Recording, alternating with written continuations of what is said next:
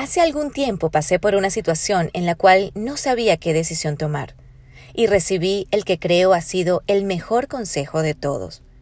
Alguien me dijo, si tienes un problema y no sabes qué hacer, ve a un espejo y cuéntate la historia en ese espejo. Pero imagina que la persona que está hablando es tu hija o tu hijo, o alguien a quien ames profundamente. ¿Qué le aconsejarías? ¿Qué le dirías que hiciera? ¿Cuál camino debería tomar? Eso que le aconsejes es lo que debes hacer.